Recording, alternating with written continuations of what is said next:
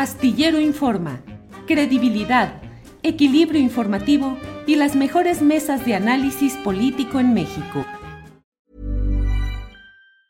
Hey, it's Ryan Reynolds and I'm here with Keith, co-star of my upcoming film If, only in theaters May 17th. Do you want to tell people the big news?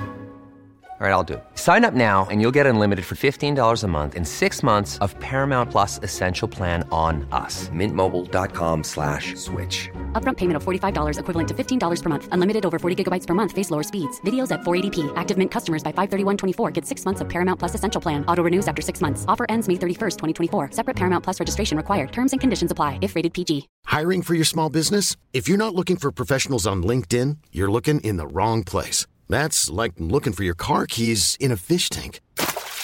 LinkedIn helps you hire professionals you can't find anywhere else, even those who aren't actively searching for a new job but might be open to the perfect role. In a given month, over 70% of LinkedIn users don't even visit other leading job sites. So start looking in the right place. With LinkedIn, you can hire professionals like a professional. Post your free job on linkedin.com slash achieve today. Hey, it's Ryan Reynolds and I'm here with Keith, co-star of my upcoming film If, only in theaters May 17th. Do you want to tell people the big news? All right, I'll do it. Sign up now and you'll get unlimited for $15 a month in six months of Paramount Plus Essential Plan on us. Mintmobile.com slash switch. Upfront payment of $45 equivalent to $15 per month. Unlimited over 40 gigabytes per month. Face lower speeds. Videos at 480p. Active Mint customers by 531.24 get six months of Paramount Plus Essential Plan. Auto renews after six months. Offer ends May 31st, 2024. Separate Paramount Plus registration required. Terms and conditions apply if rated PG. I'm Sandra, and I'm just the professional your small business was looking for. But you didn't hire me because you didn't use LinkedIn jobs. LinkedIn has professionals you can't find anywhere else, including those who aren't actively looking for a new job but might be open to the perfect role, like me. In a given month, over 70% of LinkedIn users don't visit other leading job sites. So if you're not looking on LinkedIn, you'll miss out on great candidates like Sandra. Start hiring professionals like a professional. Post your free job on linkedin.com slash achieve today. Vamos de inmediato con nuestra primera entrevista, nuestra primera entrevista que tenemos con Alejandra Haas. Ella es directora ejecutiva de Oxfam México y la saludo con gusto. Alejandra, buenas tardes. Buenas tardes, Julio. Me da muchísimo gusto saludarte. Igualmente, Alejandra. Alejandra, pues ahora sí que entremos de directo al asunto. Dice Carlos Slim que son eh, estupideces lo que se ha publicado respecto a la situación de, de la concentración de riqueza y la desigualdad concentrada en él. ¿Qué responder, Alejandra?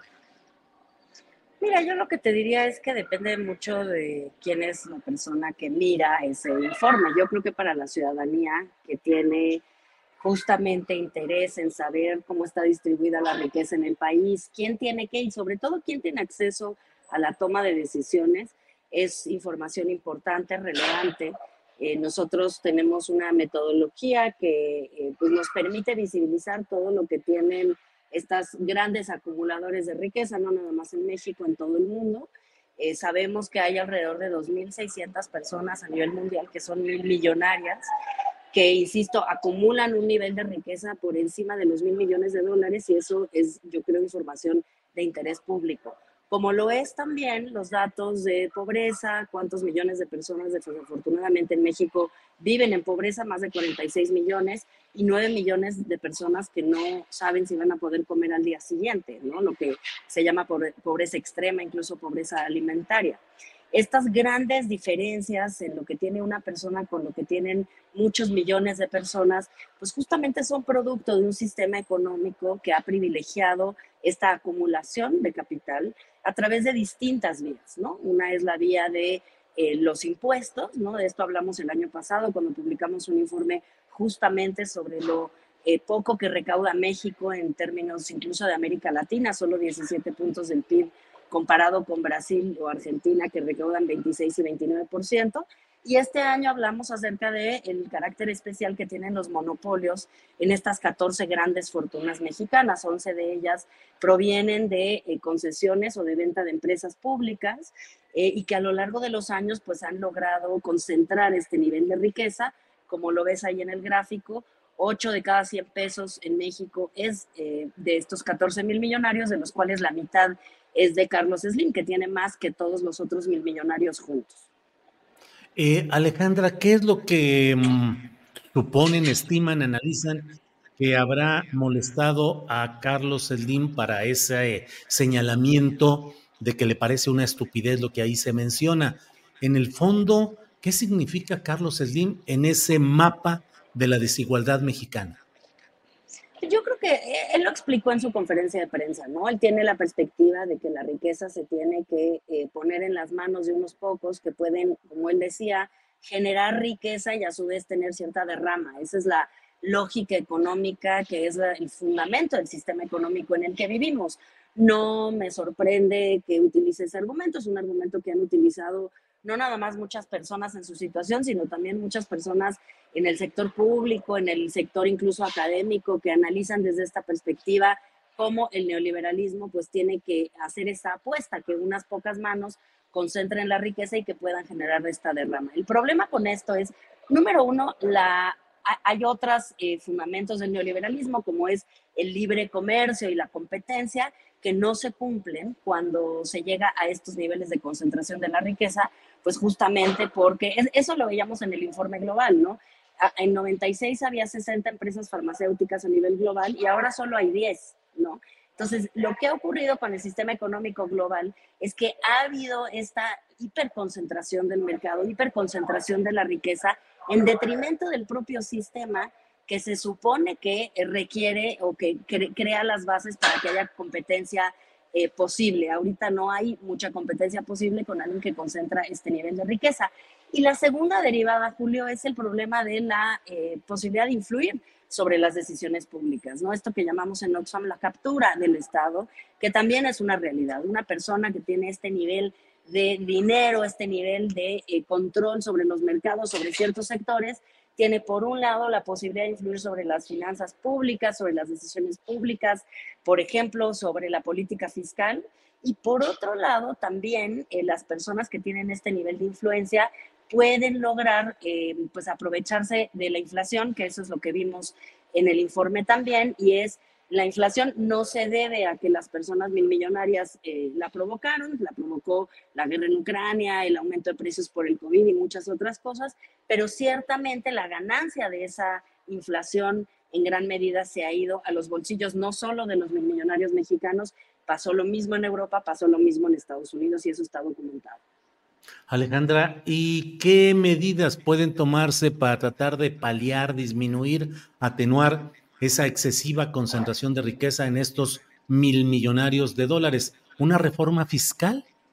Yo creo que la reforma fiscal es indispensable, no nada más por el tema de la concentración del poder, sino simplemente porque el Estado necesita tener más recursos para cumplir con dos funciones básicas del, gobierno que tienen los gobiernos. La primera función es la capacidad de, eh, de, de generar servicios públicos, que creo que eso es la base de lo que se requiere. Las personas en México están, y esto salió en datos recientes del Coneval, gastando mucho más en los eh, consultorios que están junto a las farmacias, haciendo gasto de bolsillo, por ejemplo, por la falta de cobertura del servicio de salud, ¿no? Se requeriría en todo caso duplicar el gasto en salud. También se requiere servicios eh, de cuidados, por ejemplo, una reforma que está detenida en el Senado hace años ya, en beneficio de las mujeres en México. Hay una serie de servicios públicos que se requiere fortalecer, mejorar, aumentar la calidad y aumentar la cobertura, hacerlos verdaderamente universales.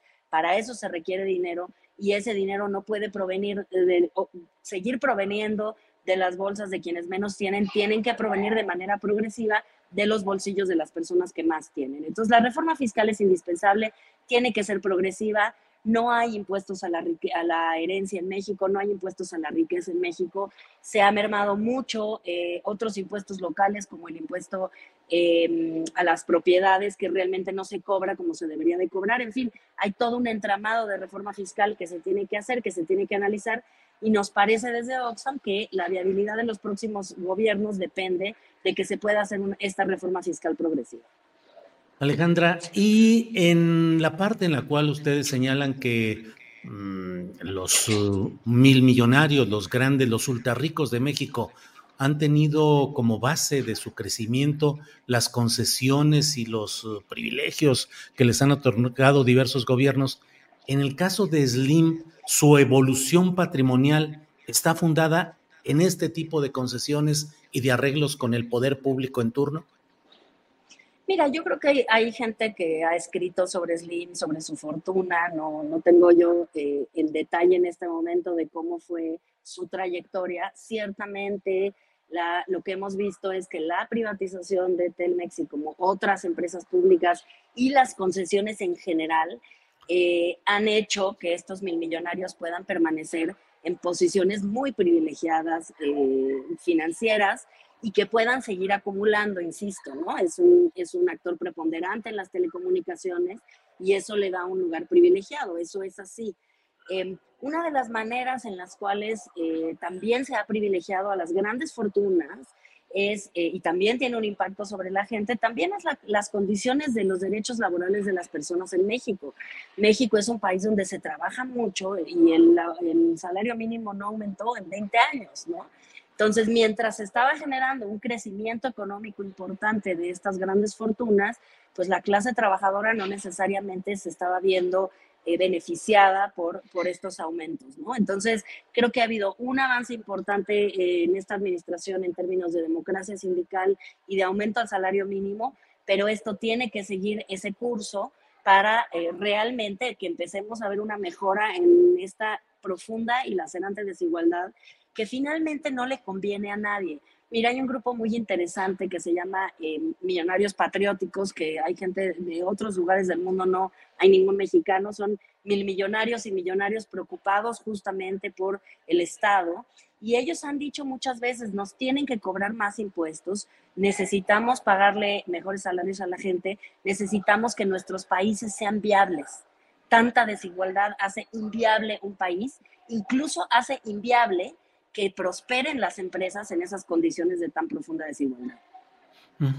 Alejandra, te agradezco mucho la posibilidad de platicar. Te pregunto si van, ya entraron en contacto, porque el propio Slim dijo que cuando quieran discutimos con ellos, es decir, respecto a los estudios relacionados con la concentración de riqueza. ¿Lo van a buscar para discutir y dialogar con Slim?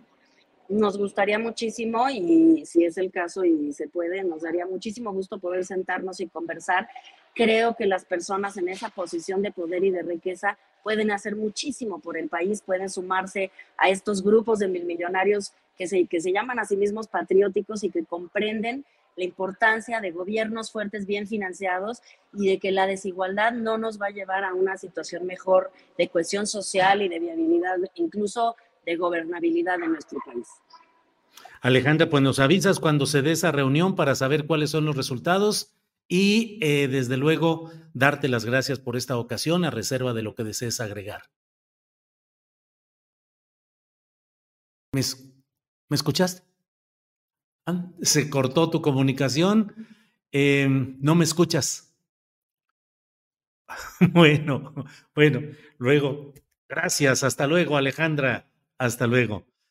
Para que te enteres del próximo noticiero, suscríbete y dale follow en Apple, Spotify, Amazon Music, Google o donde sea que escuches podcast. Te invitamos a visitar nuestra página julioastillero.com.